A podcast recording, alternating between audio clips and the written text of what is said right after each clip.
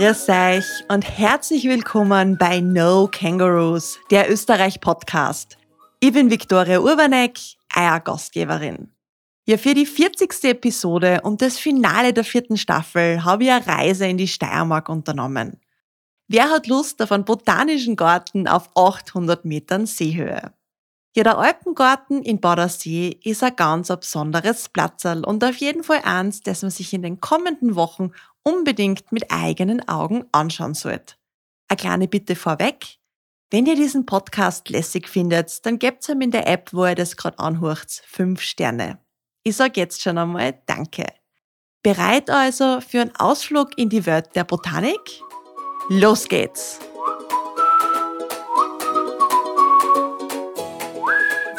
Einen echten Geheimtipp habe ich heute für euch und das ist nämlich der Alpengarten in Badersee. Und das ist ein echtes Juwel inmitten von der atemberaubenden Landschaft vom Salzkammergut und sollte nämlich nicht nur von Natur- und Gartenliebhabern besucht werden. Wie es überhaupt zu dem Ort gekommen ist und was die Geschichte dahinter ist, verraten uns heute die Anna und der Thomas Steiner. An dieser Stelle einmal Dankeschön für eure Zeit und dass wir da heute bei euch sein dürfen. Gerne. Vielleicht würdet ihr euch beide mal ganz kurz vorstellen, wieso ihr da im Alpengarten gelandet seid und was so ein bisschen euer Hintergrund ist, damit euch die Hörerschaft ein bisschen kennenlernen kann. Ja, also ich bin eigentlich aus Dullen, aus einem ganz flachen Land und habe meinen Mann auf der Boku kennengelernt. Und wir sind im Jahre 94 nach Grundlsee gezogen und im Jahre 96 hat sich hier eine Stelle für den Thomas aufgetan im Alpengarten. Und ich bin also dann im Jahr ein bisschen später 2003, 2004 dazu gestoßen erst. Mhm. Also ich bin jetzt die 20. Saison im, im Alpengarten. Was habt ihr auf der BOKU studiert? ich habe Landschaftsplanung und Landschaftsökologie studiert. Mhm. Und ich habe Pflanzenproduktion studiert, also im Zuge der Landwirtschaft. Das war damals das allgemeinste Studium, wo man sich nicht so recht festlegen muss, was man eigentlich wirklich anfangen soll. Was ja ziemlich schwierig ist, wenn man mal aus der Schule draußen ist, dass man dann schon wissen soll, was man mal sein Lebtag machen soll. Das kenne ich sehr gut. Springen wir mal vielleicht zum Beginn von dem Alpengarten. Wann ist denn der gegründet worden? Äh, vielleicht da ein bisschen, dass uns mitnimmt in die, in die Zeit, vielleicht vor eurer Zeit. Ja, diese Alpengärten, die waren sehr modern im 19. Jahrhundert. Da hat man sich auf die eigene Nation bezogen, nicht nur was jetzt die Gartenkultur angeht, sondern auch Märchen der Gebrüder Grimm, ja, die eigene Kultur, die deutsche insbesondere. Zweitens hat da noch ein so ein bisschen Minderwertigkeitskomplex mitgespielt, weil nämlich die anderen europäischen Mächte, die Portugiesen und die Franzosen und Engländer diese tollen Kolonialgärten hatten. Und die Deutschen, Österreicher und Schweizer hatten in der Mangelung von Kolonien auch keine Kolonialgärten. Und daher hat man sich auf die eigene heimatliche Alpinflora besonnen und hat die dann in repräsentativen Gärten herunten vorgezeigt, hat Steinanlagen angelegt und die Menschen darauf hingewiesen, die Bevölkerung darauf hingewiesen, wie toll eigentlich ja, die heimatliche Flora denn ist. Diese Gärten sind alle wieder aufgelassen worden. Und unser Garten, der ja, ganz zum Schluss, 1913, in dieser Periode, also in dieser Nationfindung. Man war ja früher aufs Herrscherhaus konzentriert, aber ab der französischen Revolution hat man halt den Nationalismus sozusagen erfunden, um die Bevölkerung bei der Stange zu halten. Und die Ausseher haben halt 1913, angeregt durch den Pastor Selle, den evangelischen Pfarrer, der damals auch die evangelische Kirche hat errichten lassen, haben sie sich begeistert für diese eigentlich schon nicht mehr so moderne Philosophie des Nationalismus. Mit 1913 ist es also wirklich am letzten Abdruck vorm Zweiten Weltkrieg passiert, also einer neuerlichen Zeitenwende, so wie die Französische Revolution eine Zeitenwende eingeleitet hat, war der Erste Weltkrieg eben auch so eine. Und 1913 wurde dieser Garten gegründet. 1914 hätten sie ihn gern eröffnet, aber da waren ja wieder andere wichtige mhm. äh, Dinge zu erledigen. Und nach dem Krieg ist dann von Behinderten oder halt Versehrten aus diesem Krieg dieser Garten in die Höhe gebracht worden, im, unter der Schirmherrschaft eines Vereins. 1959 hat dann die Stadtgemeinde Bad Aussee diesen Garten als Schaugarten nutzen wollen. Das hat der Tourismus gebrummt.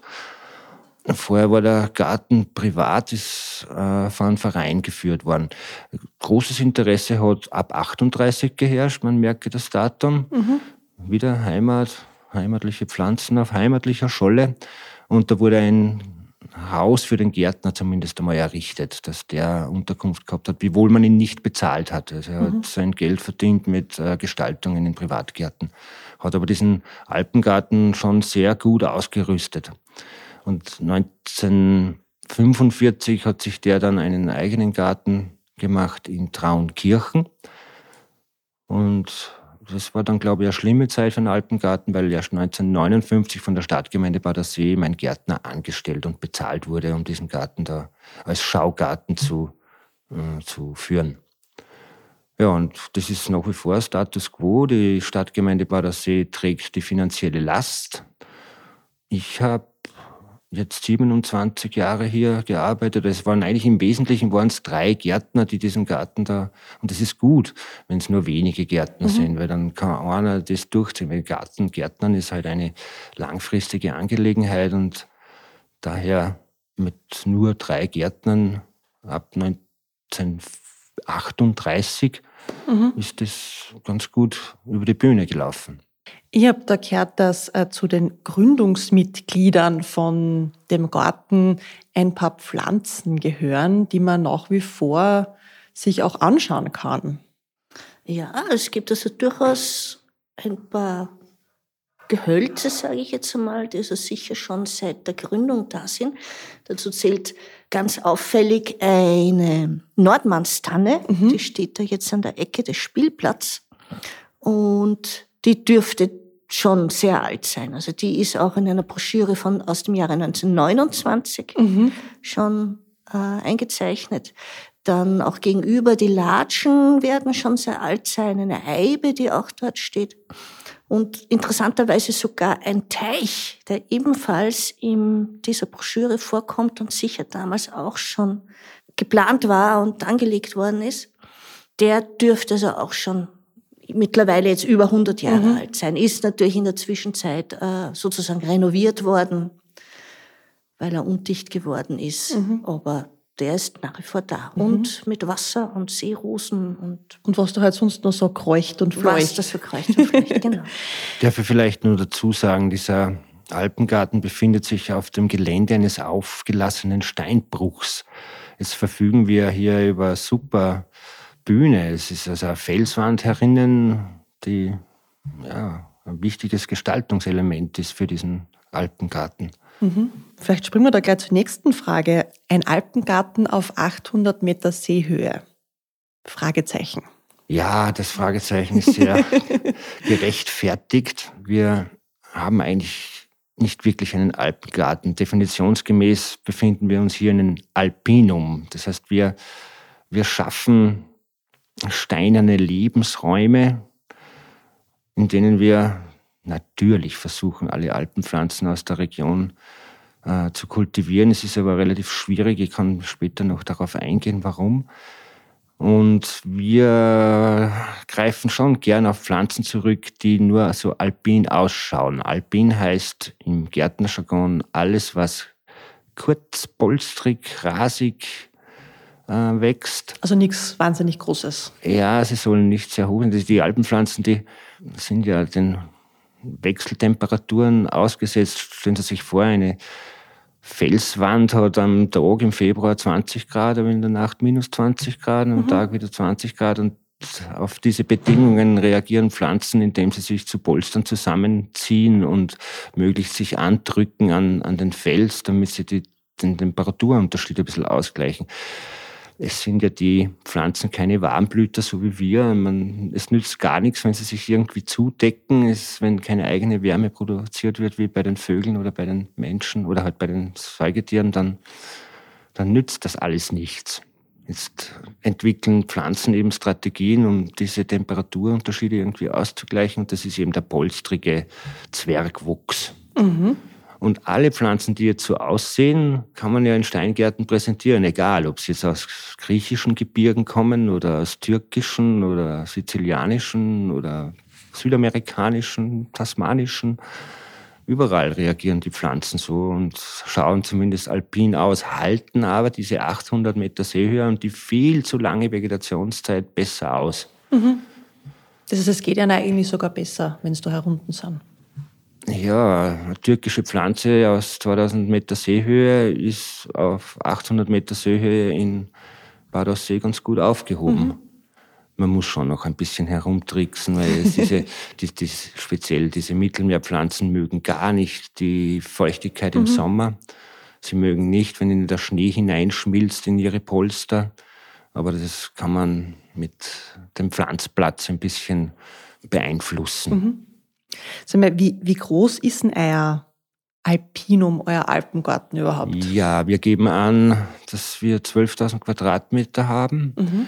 Betütelt, also bejätet und Wege geschabt und gemäht sind 8000 Quadratmeter, 4000 Quadratmeter sind eben Felswand, Wand, Wald herum, wo man schon bisschen herumputzen und äh, gefällig gestalten, aber es ist nicht der Aufwand. Man muss sagen, kleine Pflanzen, wie die Alpinen eben sind, muss man auch dementsprechend jäten, gell, weil mhm. jedes noch so kleine Unkraut stört. Mhm. Unter einer großblättrigen Pflanze stört mich klein gewüchsiges Unkraut nicht, weil ich es eh nicht anschauen muss. Ja. Der Herr Bluberger sagt zum Beispiel, das ist der, das sind Pflanzen für faule Gärtner, intelligente faule Gärtner, mhm. große, dicke Hosta zum Beispiel, die decken das Unkraut wunderbar ab und sind nicht weiter aufwendig. Wenn sie aber ein kleines Pölsterchen haben, wo ein kleines Glockenblümchen drin wächst, das ist einfach unschön, un, unsauber. Kann man, könnt ihr schätzen, wie viele Pflanzenarten ihr im Garten habt? Um die 2000 herum. Mhm. Verschiedene Arten. Allerdings wechselt das natürlich immer mhm. wieder. Wir kriegen jedes Jahr neue dazu. Gleichzeitig verabschieden sich natürlich auch jedes Jahr welche, so dass wir immer sagen, ja, 2000, so in mhm. etwa werden es sein. Das reicht eben von Pflanzen, die vom Kilimanjaro kommen, bis so ganz einheimische. Mhm. Wir zählen auch das Unkraut dazu, weil wir das, den Begriff Unkraut eigentlich aufgelassen haben. Es gibt Pflanzen, die in der einen Ecke Unkraut sind und in der anderen Ecke Herzischatz weil sie eben dort gut zu brauchen sind. Darum haben wir eigentlich den Unkrautbegriff aufgelöst. Es gibt schon welche, zum Beispiel der Giersch, der ist immer Unkraut. Ja. Interessant ist ja, dieser Garten ist jetzt also über 100 Jahre alt und es haben sich da im Laufe der Zeit natürlich auch etliche Pflanzen eingeschlichen, die zwar nicht heimisch sind, aber trotzdem lästig. Mhm. Hm? Die sich überall wichtig machen, überall aufkeimen, mit Wurzelausläufern durch die Beete marschieren. Aber die hat irgendwann einmal jemand hergebracht und das war vielleicht sogar eine Kostbarkeit aus, was weiß ich, Südamerika mhm. oder Tasmanien oder so. Und hat sich halt im Laufe der Zeit derartig etabliert, dass sie jetzt also schon mhm. gejätet werden müssen. Alle Neophyten, Neubürger, heißen die, stammen aus botanischen Gärten. Mhm. Das heißt aber, man kennt ja das ja oft, wenn man jetzt zum Beispiel in Mexiko einreist, dass man ankreuzeln muss, dass man eben nicht zum Beispiel sich landwirtschaftlichen Tätigkeiten sich damit beschäftigt, weil man könnte ja irgendwelche Samen auf den Schuhsohlen mitnehmen. Es wäre für mich die Frage, wenn ihr alles aus den botanischen Gärten kriegt, das heißt, ihr habt jetzt nichts, wo mir irgendwer was mitgenommen hat aus Australien und so weiter, weil das ist ja, ja da nickt jemand, aber das dürfte man ja eigentlich nicht. Das dürfte oder? man nicht, nein. Schmunzeln wir alle, ja. Ähm, Nein, aber es ist, es ist schon so, es gibt ja den internationalen Samentausch. Also mhm. botanische Gärten tun sich zusammen und schicken einander mittlerweile per Mail, früher ist das also als Papierkatalog gekommen, eine Liste von Saatgut, das also ihre Leute im Garten, aber zum Teil auch in der Umgebung mhm. der Gärten sammeln. Und die kann man bestellen und die kann man dann die sind quasi international auch abgenommen, dass die das Land verlassen dürfen. ja, genau. Man muss aber auch, das ist gratis. Mhm. Auch wir haben unsere Liste, die wir ausschicken und wir schicken auch dann auch Samen aus. Aber die Bedingung ist, dass man das dann nicht kommerziell verwertet. Quasi für Liebhaber. Für botanische Gärten. Für botanische Gärten, Für botanische. die auch dokumentieren müssen, wie es den Pflanzen geht, die aus diesen Samen mhm. gekeimt mhm. sind. Also ich müsste es war noch nie Nachfrage danach, aber es müsste eigentlich bis zu drei Jahre mhm. dokumentieren, mhm. wie es ihnen geht, bis oder dass mhm. sie eingegangen sind oder wie sie sich entwickeln. Mhm. Und darf dann von den Kindeskindern, die darf ich dann wieder kommerziell nützen. Mhm.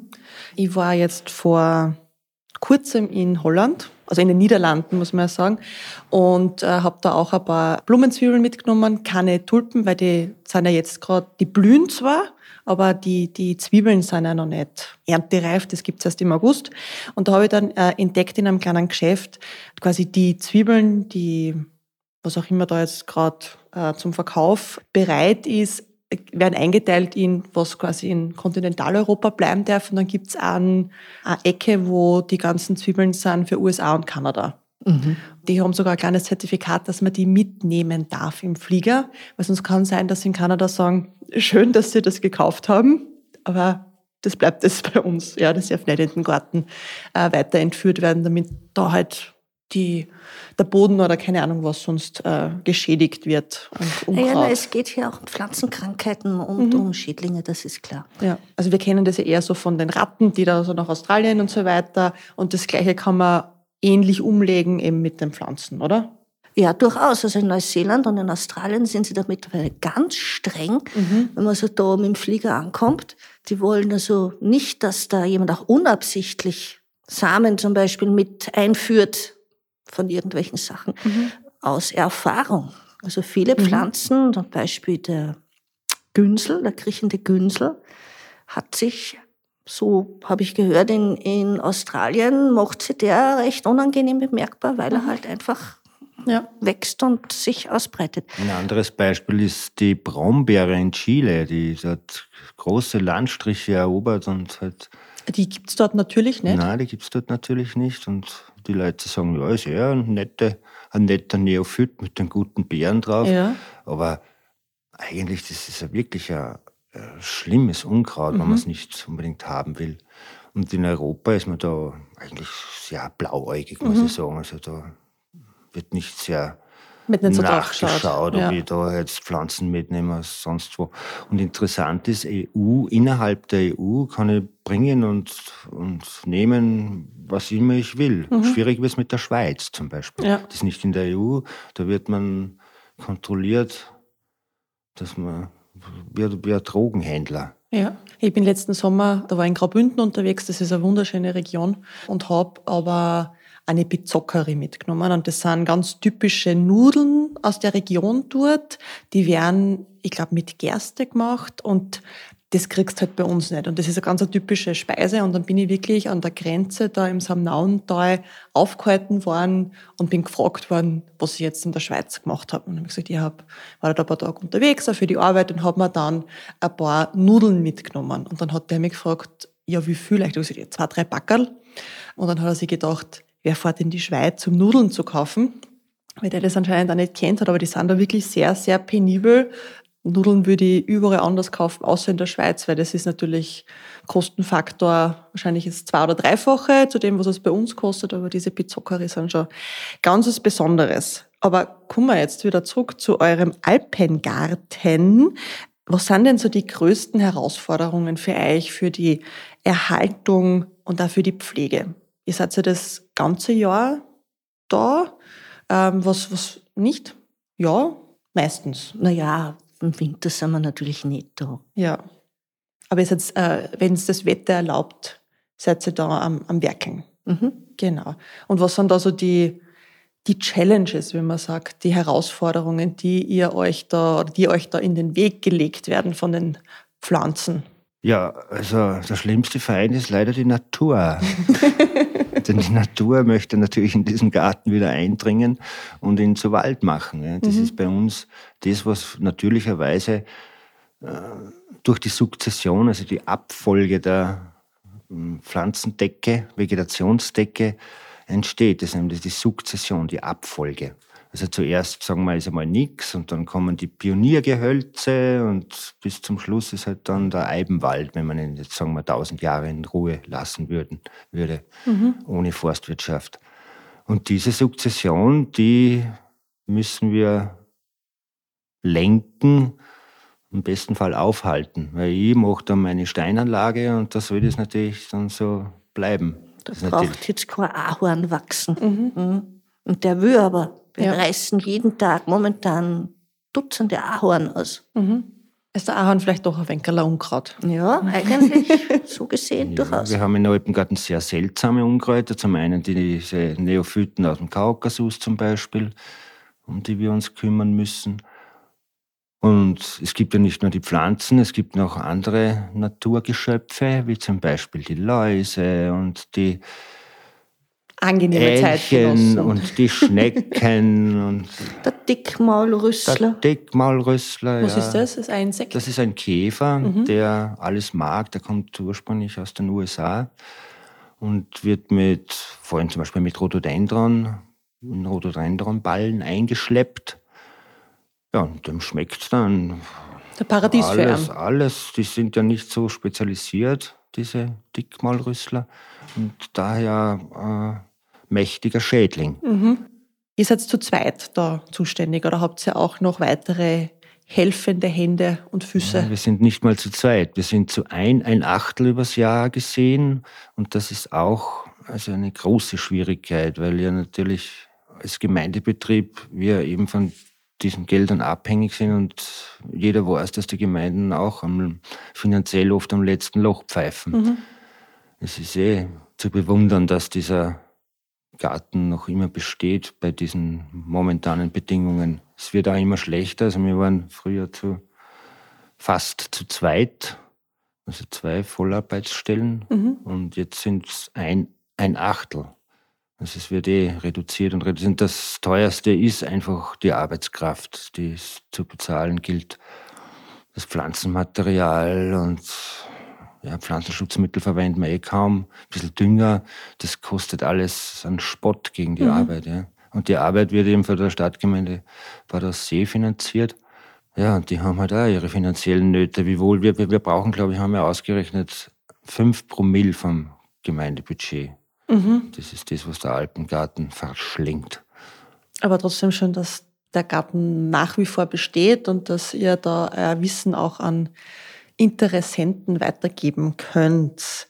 Was gehört denn da noch zu euren Aufgaben? Also ihr macht äh, das Unkrautjäten, das Bewässern oder ist bei euch eigentlich gar nicht so, dass man bewässern müsste? Ja, es gibt schon Sommer, wo es also zu bewässern ist. Mhm. Also die Sommer sind schon trockener geworden, um Mhm. mal auf den Klimawandel zurückzukommen. Also ich kann mich erinnern, wie ich angefangen habe, waren wir oft von wochenlangen Regen gequält im Sommer. Also dann gibt es Pflanzen, die verschimmeln einfach. Mhm. Jetzt ist es so, letztes Sommer hat ganz gut funktioniert, aber wir hatten auch Sommer, wo es dann ab August der Rasen braun ist Mhm. und viele Pflanzen das dann einfach nicht mehr backen. Mhm. Man kann durch Gießen die obersten Zentimeter noch benetzen vom Boden, aber mehr als Kosmetik ist es nicht. Mhm. Es geht nichts über einen ordentlichen, ausdauernden, durchdringenden Landregen. Mhm. Oder einen sanften Hagelschauer. Mit Vielleicht, sehr es sanft. sehr sanft, Sehr damit es ein sanft. bisschen liegen bleibt und dann so eine Eine sickert. sickert. Ja, Hagel mag ich nicht so. es sind alle Sommer verschieden, es ist keiner gleich. Und wir haben ja Pflanzen aus aller Herren Länder und wenn die einen verschimmeln, dann freuen sich die anderen umso mehr und umgekehrt. Mhm. Es gibt immer welche, die profitieren und es gibt immer welche, die leiden. Egal wie jetzt das Wetter ist. Ja. Dadurch, dass die Ansprüche so verschieden sind, Ja, ihre Pflanzen kommen ja immer aus allen Himmelsrichtungen, da kann man es nicht allen immer recht machen können. so ist es. Was hat denn der Alpengarten für eine Bedeutung für die Erforschung der alpinen Flora? Ja, das, wir, wir dokumentieren kaum. Wir sind da wirklich nachlässig. Darum kann man auch nicht sagen, dass der Alpengarten ein botanischer Garten ist, weil die wirklich eine jede Pflanze vom, von der Geburt bis zum Tod durchdokumentieren. Aber da braucht man äh, Arbeitskraft, die da hinten noch ist und das anschaut. Aber ihr seid ja auch kein botanischer Garten. Wir sind ein Schaugarten für Touristen. Das betreiben wir. Und Forschung ist, ja, wir beschildern hoffentlich meistens richtig. Und auch diese Beschilderung wird ja Gott sei Dank schon langsam unnötig, weil es ja diese tollen Apps gibt. Apps gibt, ja, die mittlerweile auch schon ganz gut funktionieren und wahrscheinlich in fünf Jahren verlässlich funktionieren. Für Forschung, wie gesagt, ist da kein Platz mehr in der, in der Arbeitszeit. Wir müssen die Wege richten und wir müssen Unkraut, Unkraut, Unkraut jäten. Wir haben natürlich auch so, wir unterrichten die Schüler ein wenig, wir haben Führungen, wir machen uns Gedanken, wie wir gewisse Pflanzen eben besonders beschreiben mit, mit, mit kleinen Tafeln, wo wir über die Linde berichten, was wir halt so wissen. Mit diesem Aufwand haben wir eigentlich eh schon zugedeckt. Aber gibt es vielleicht Bereiche bei euch im Garten, wo ihr ein bisschen experimentierfreudig seid? Ja, also wir haben eine Anzucht mit ca. 2000 Töpfen, um eine Reserve zu haben, weil wir haben ja auch unsere Niederlagen einzustecken, wo dann auf einmal ja, keine Pflanze mehr ist, wo wir gehofft haben, da wäre noch was. Wir sind bemüht, dass wir wieder was Neues einführen in den Alpengarten. Das Schöne ist ja, die Niederlagen werden ja nicht, die, die sieht man nicht mehr, gell? die sind weg. und, und, und wenn, sagen wir, von den Neuversuchen 10% überbleiben, dann werden die 10% bewundert, die anderen 90% sind gestorben und das sieht keiner mehr, Ja. dass wir da eine Niederlage erlitten haben. Das weiß nur mehr ich. Tut ihr von diesen angezogenen Pflanzen auch welche weiterverkaufen oder ist das eigentlich für, für euch die eiserne Reserve? Das ist die eiserne Reserve hauptsächlich, aber es gibt Pflanzen, die gedeihen ganz gut, überraschenderweise auch oft, weil man es ja nicht wissen kann, wenn man was Neues hat. Und die gebe ich dann schon weg. Am liebsten durch Tausch, aber ich, ich nehme auch, halt, nehme auch Geld, ja, um mir was anderes dafür zu kaufen. Am liebsten tausche ich und die besten Leute sind ja die, die Privatgärtnerinnen, muss ich jetzt sagen, weil botanisches Interesse ist zum einen eine Alterserscheinung und es ist weiblich, ganz eindeutig, Ja. es ist weiblich. Und die besten sind so Hausfrauen, schon kurz oder schon kurz nach der Pensionierung, noch fit genug. Und die haben wirklich oft sehr Schätze. bewundernswerte Schätze. Ja. Und geben auch be bereitwillig ab und tauschen auch gerne Ja. für was Neues. Sagen wir, gibt es neben den floralen Bewohnern auch das eine oder andere Tier, das sich da bei euch im vorbeischaut bei euch im Garten oder sich auch eingenistet hat? Tiere gibt es im Alpengarten eigentlich gar nicht so wenig. Natürlich kommt gelegentlich einmal ein Reh vorbei, die im Winter auch einmal an den, an den Besonderheiten knappern und die kosten müssen. Aber das ist eigentlich weniger das Problem. Wir haben zum viele Vögel. Wir füttern also jetzt äh, den ganzen Sommer über. Der Thomas hat gezählt, 27 verschiedene Vogelarten, die wir also da schon beobachtet haben. Und es gibt natürlich auch kleineres Geflügel. Wir haben zum einen Honigbienen da, also äh, etliche Bienenstöcke, die betreut der Thomas. Und mein spezielles Hobby sind also mehr die Wildbienen, denen, die ich beobachte und denen ich auch mit dem, mit der, mit dem Fotoapparat nachstelle.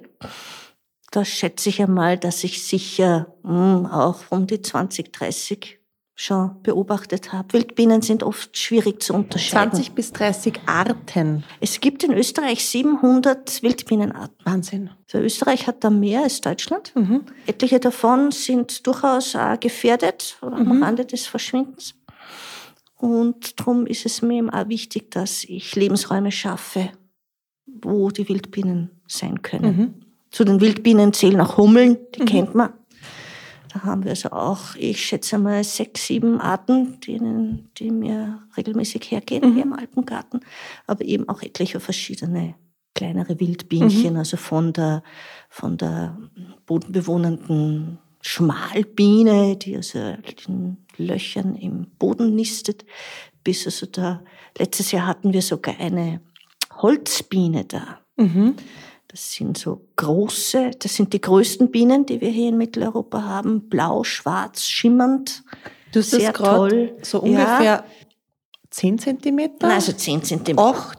Die sind von der Größe her, würde ich sagen, ungefähr Fünf. zweieinhalb bis drei Zentimeter. Ist aber eine wärmeliebende Art und Mhm. Badersee ist alles andere als warm. Drum, Das ist auch ein, ein Bote des Klimawandels, würde Ja. ich sagen. Mhm.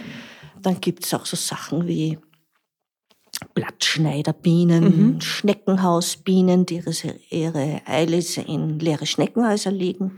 Das muss spannend sein zum Anschauen. Das ist spannend, vor allem, weil also diese Schneckenhausbienen, die legen nicht nur ihre Eier in ihre Schneckenhäuser, die drehen auch das Schneckenhaus in die richtige Richtung und graben es ein bisschen ein.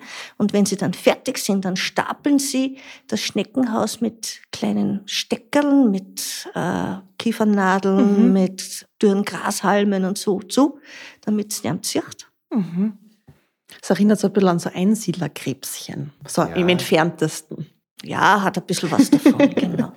Also Mordsaufwand, die kriegen es in so ein Schneckenhaus, sie bevorzugen so große Schneckelhaus, Schneckel, Schneckenhäuser oder kleine äh, Weinbergschneckenhäuser. Da gehen vielleicht fünf, sechs Eilis hinein Mhm. und da arbeiten die tagelang, Mhm. bis das also alles fertig ist. und die werden dann von meiner Frau markiert, diese Plätze mit den zugehüllten Schneckenhäusern, damit dann nicht ich wieder irgendwas draufsetze oder was Mehr wegreiße. und so. daherkommst. Ja, genau. Ja, Das ist sehr heikel. so ein kleines Schild.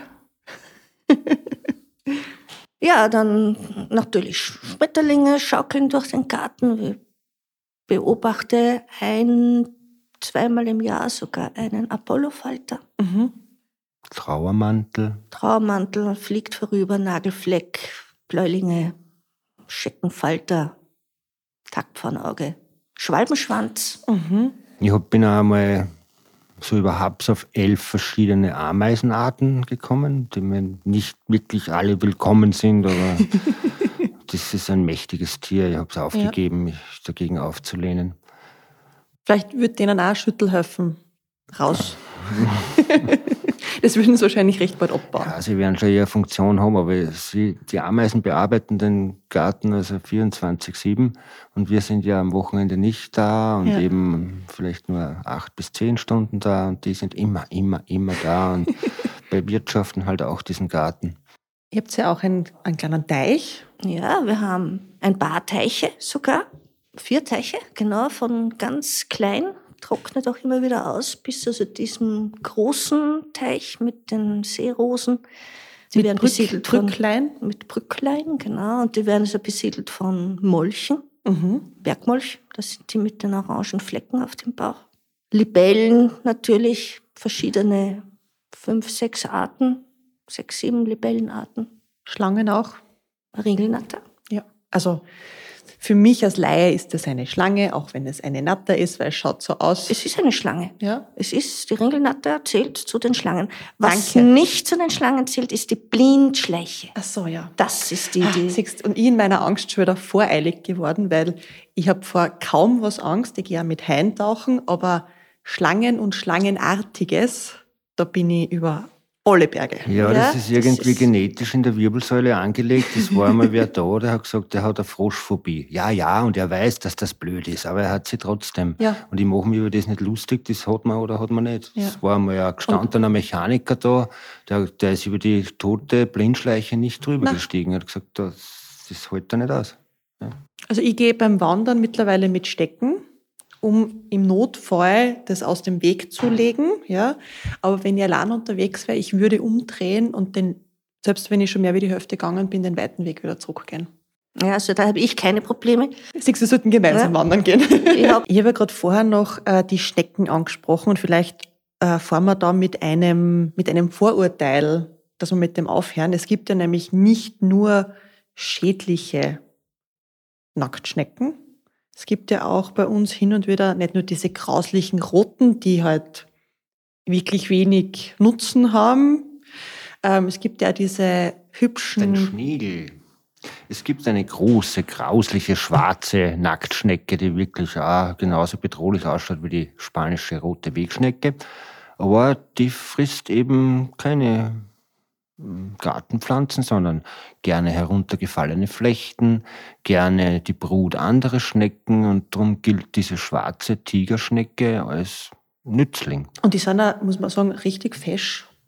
Ja, sind gezeichnet, gestreift, gepunktet, Also wenn man die im Leoparden. Garten findet, bitte nicht wegschmeißen. die nicht äh, abstechen. Also wir, wir machen aus der spanischen Wegschnecke immer zwei. Wenn ich eine finde, mache ich zwei, einen Vorder- und einen Hinterteil und dazwischen ist die Gartenschere. Mhm. Und der sogenannte Tigerschnägel Mhm. ist eher schon selten geworden Ja. und bevorzugt also eher so waldige, feuchte Stellen. Heißt Ja. eben auch Kellerschneck, weil es die gerne in diesen ja. feuchten Stiegen in den Keller hinunter, da hält sie sich also gerne. Also vom Gefühl her, so aus meiner lausigen Gartenerfahrung, wir haben in den letzten Jahren wirkliche Schneckenplagen gehabt. Ähm, du hast keinen Quadratmeter gehabt ohne sieben, acht Schnecken. Und ich bin wirklich täglich Stunden da draußen und habe die geklappt und ich habe dann nicht die Zeit gehabt, dass ich sie alle aufschneide. Ich habe sie dann gekocht oder überkocht. Und so vom Gefühl her war das eher so 100 zu 1. Also auf 100 äh, rote, grauslige kommt dann ungefähr eine Ein eine, eine schönere. Ja. Ja, und die schwarzen Schnecken, die Tigerschnecken sind nachtaktiv. Das Mhm. kommt noch dazu, dass man die ja nicht, da ist man ja nicht im Garten. Es gibt auch Schnirkelschnecken und Weinbergschnecken und Turmschnecken und Glasschnecken, etliche andere Arten, Mhm. die so auch hier bei uns im Garten sind. Wobei der, die große, grausliche rote Wegschnecke ist eben groß, aber es gibt ja noch die kleine Ackerschnecke. Auch das ist ein Nacktschneck. Der wird aber nur so anderthalb Zentimeter lang, anderthalb, zwei Zentimeter und ist natürlich dadurch fast unsichtbar. Mhm. Der sitzt auf der Blattunterseite und den sieht man dann nicht und kann man einfach nicht so fein aufsammeln oder bekämpfen wie die, wie die großen roten. Mhm. Ja, das sind eigentlich die beiden Schädlinge. Alle anderen Schnecken sind eigentlich harmlos. Und gern gesehen eigentlich. Eigentlich gern gesehen, ja. Mhm. Geht so.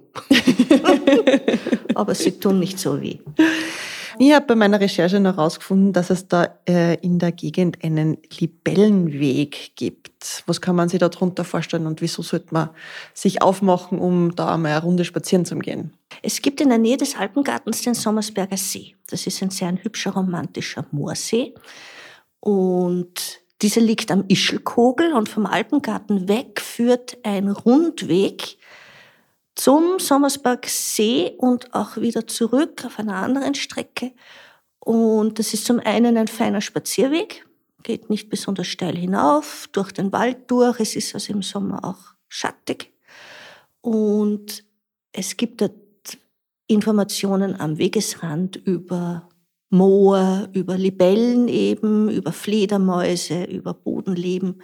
Und eine Panoramatafel gibt es auch, wo man ein bisschen was erfährt, welche Berge wo stehen. Und das ist vom Alpengarten aus ungefähr eine Stunde hin und zurück. Also lasst sie ideal kombinieren. Lässt sich gut kombinieren, genau. Das ist eine, ein Ausflug, der möglich ist vom Alpengarten Mhm. aus.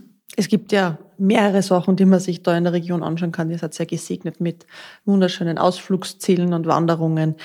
Zu welcher Jahreszeit? Ich weiß, diese Frage ist also ein bisschen vielleicht gemein oder tricky, aber das, die kommt dann immer wieder. Wann ist es denn besonders schön bei euch? Also den Alpengarten könnte man natürlich das ganze Jahr über besuchen, das ist klar. Aber der größte Blütenzauber ist von Mitte, Ende Mai bis Ende Juni. Also wenn jemand Blütenpracht sehen möchte, dann im Frühsommer. Im Frühsommer, genau, sagt man, wenn also der Holler blüht, Mhm. dann sind die Gärten am schönsten. Das ist auch bei uns der Fall. Da blüht halt wirklich am meisten. Wir versuchen die Blütezeit eben auch in den Sommer und auch in den Herbst zu verlegen, weil wir also durchaus Besucher haben, die dann erst mit dem Autobus am, im September daherkommen.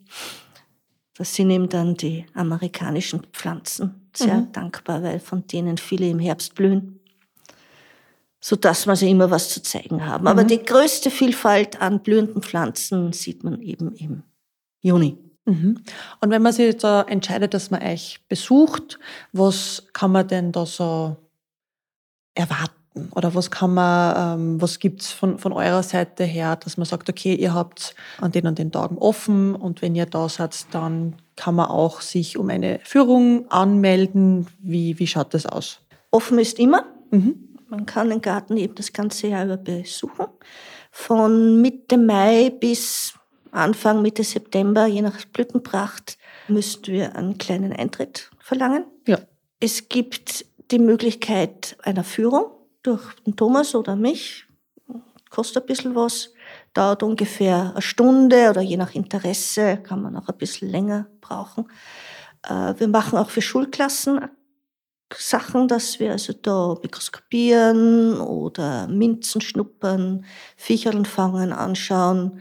Also ein, ein buntes Programm. Also es ist nicht so, dass man quasi nur herkommt und auf eigene Faust einmal so durchspaziert, was man natürlich kann, aber ihr seid da auch sehr gewillt äh, und bereit, dass ihr euer Wissen auch an den Mann und an die Frau bringt. Ja, genau. Und Man kann das natürlich immer fragen. Man findet man uns ja unter der Woche meistens im Garten bei der Arbeit. Wir werden auch gefragt, gell?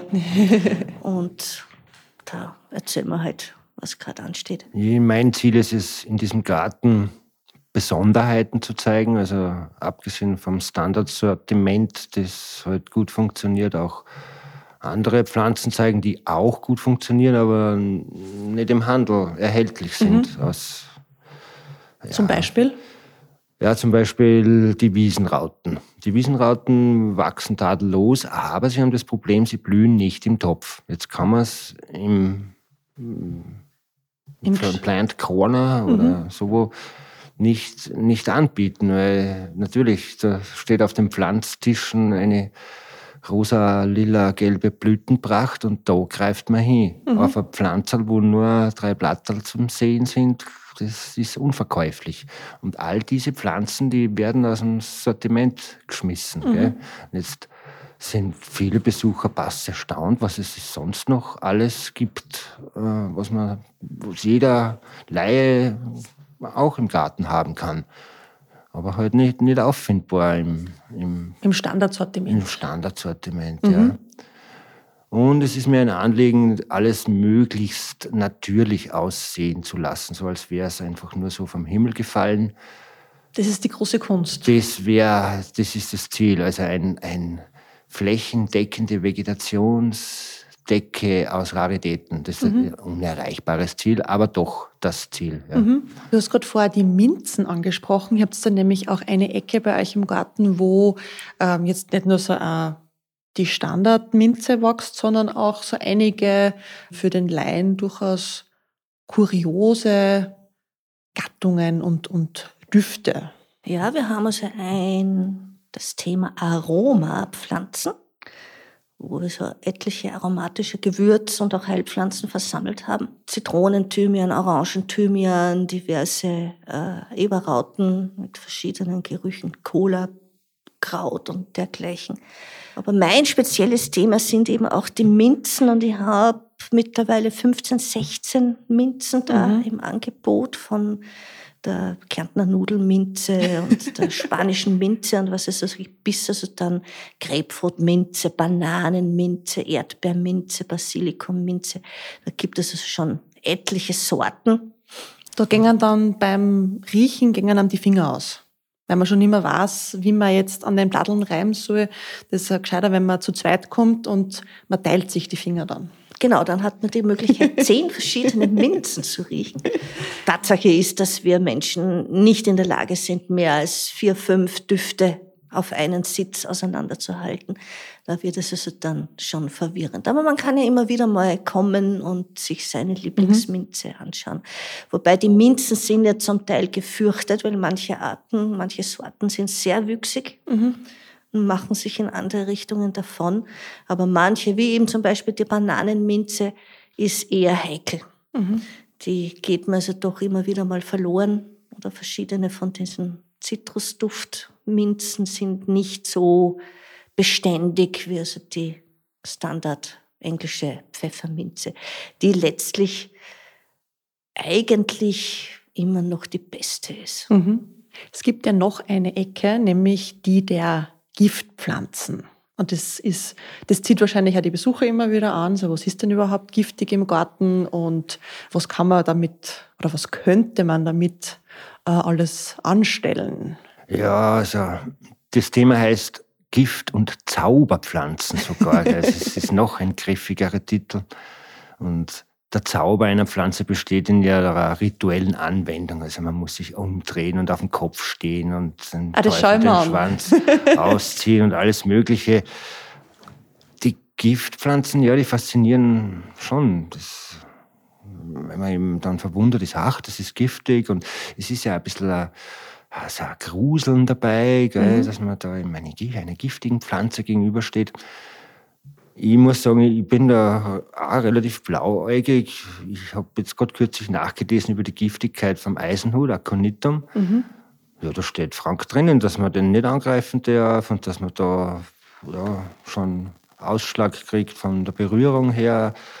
Ich muss sagen, ich bin da offensichtlich sehr unsensibel. Ich greife die an und rupfe die aus und schüttel die Samen heraus und nachher mache ich mir klebe ich mir eine Zigarette, ich lebe immer noch. Also es ist nicht so ganz, nicht so ganz durchsichtig, wie giftig eigentlich mhm. das ist. Es ist ja, gibt ja wenige, die das ausprobieren. Ja. Das muss man auch sagen. Ja, ist halt schwierig, wenn man manche Sachen nur einmal ausprobieren kann. Ich muss sagen, ich koste alles. Mhm. Also alle Pflanzen, die es so gibt, die koste ich oft einmal mit, mit gehörigem Lehrgeld. Was zum Beispiel die Arumgewächse angeht, die sind wirklich furchtbar auf der Zunge. Hat man so ein so ein nadeliges Gefühl eine halbe Stunde lang.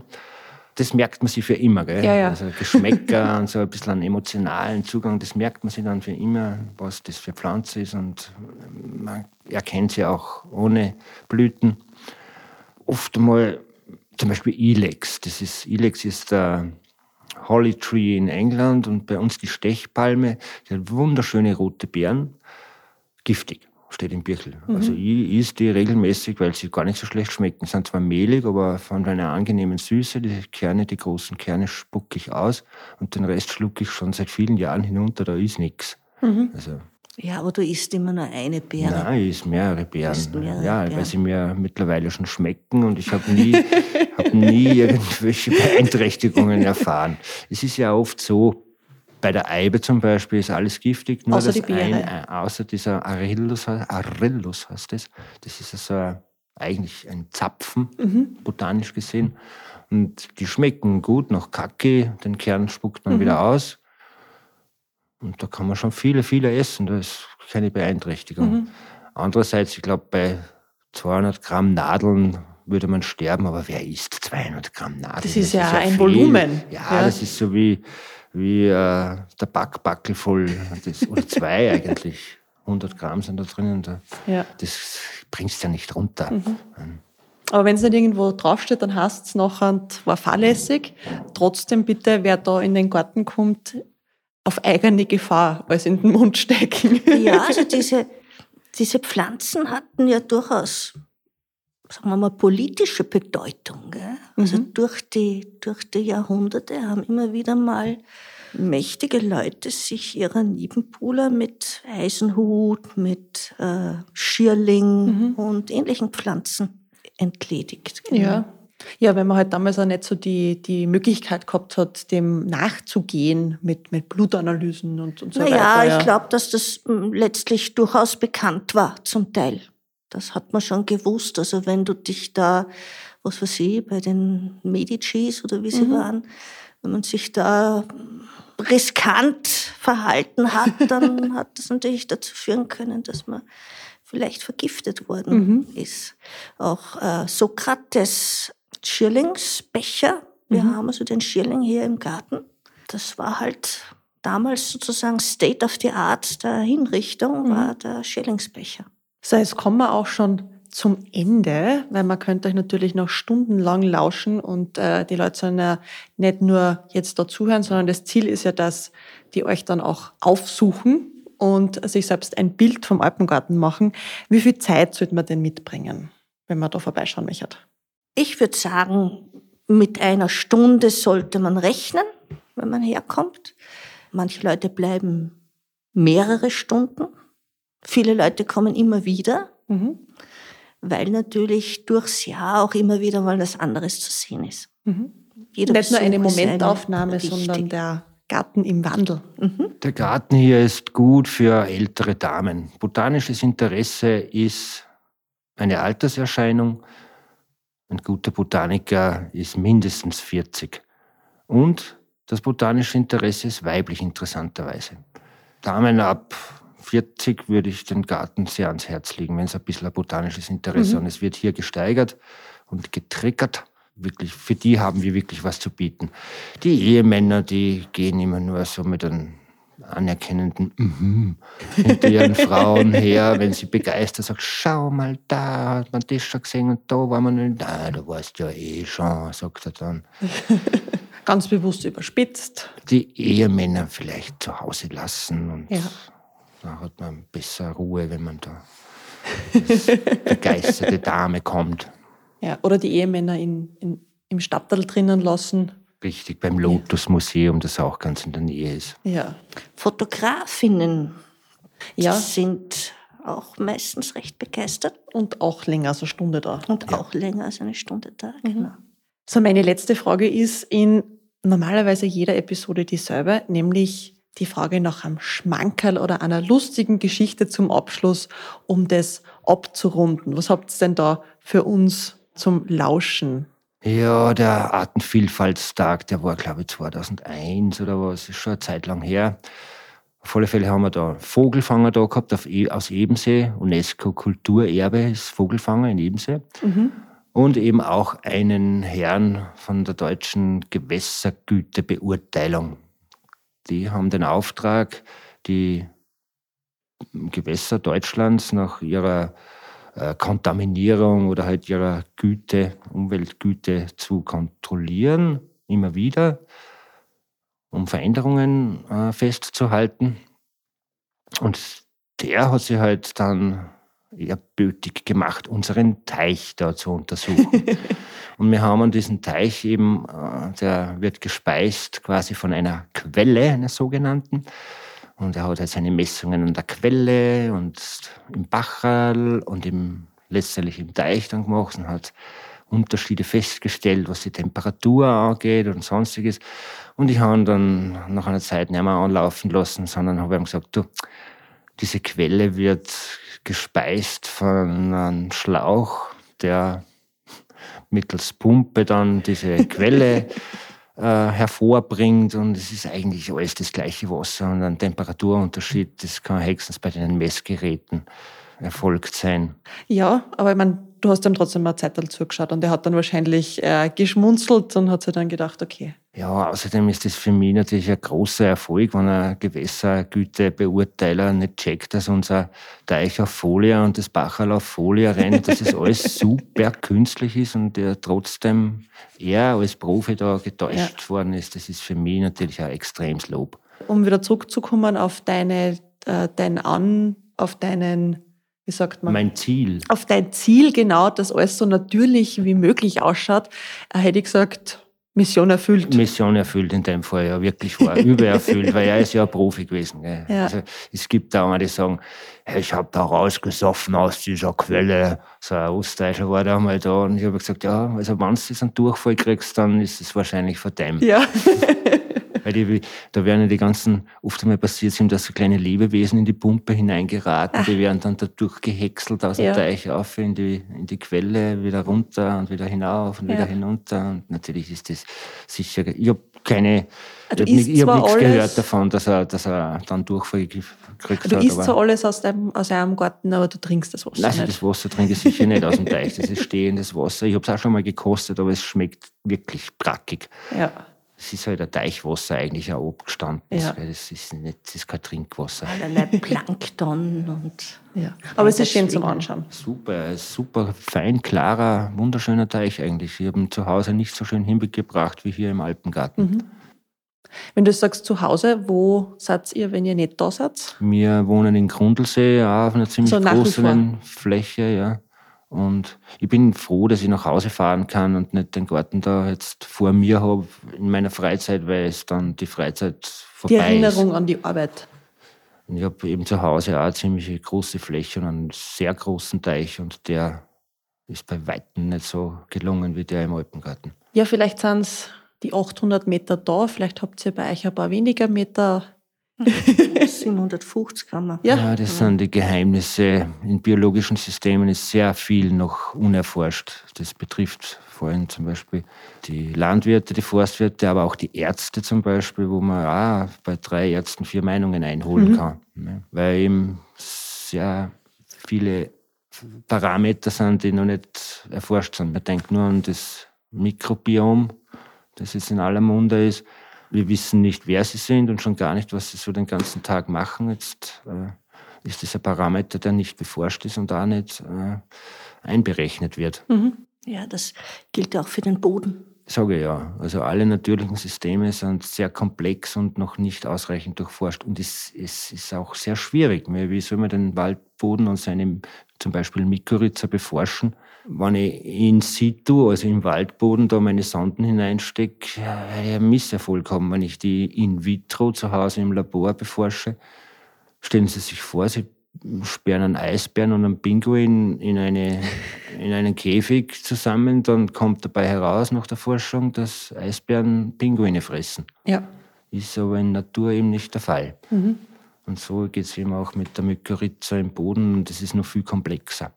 Wer mehr darüber erfahren möchte und da gerne das Gespräch mit euch beiden sucht, der soll auf alle Fälle vorbeikommen. An dieser Stelle möchte ich mich ganz herzlich für eure Zeit bedanken und es ist voll die gute Zeit, weil jetzt fängt draußen hell werden an, weil ich nämlich da hergekommen bin, war gerade so Regi Regenwetter und äh, jetzt glaube ich ist eine gute Zeit, dass wir noch ein paar Fotos draußen machen. Also vielen herzlichen Dank für eure Zeit und eure Erfahrung und die Geschichten. Gerne. Sehr gerne.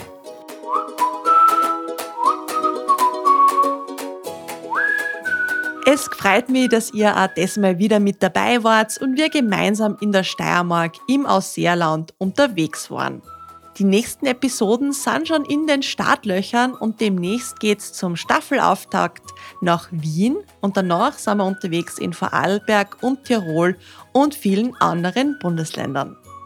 Mehr Infos und ganz viele Fotos zu dieser Episode und natürlich auch zu allen anderen findet ihr auf der Webseite unter www.nokangaroos.at und natürlich auch auf Social Media. Da findet ihr uns unter No Kangaroos Podcast. Ja, wer den Podcast lässig findet, der darf das natürlich gern weiter erzählen und dem Podcast auch eine gute Bewertung hinterlassen. Das hilft mir, dass den Podcast noch mehr Leute finden und ich das auch weiter so betreiben kann. Bald gibt's wieder eine neue Episode und es erwarten euch spannende Geschichten und tolle Erlebnisse aus unserer Heimat. Viert euch und bis bald!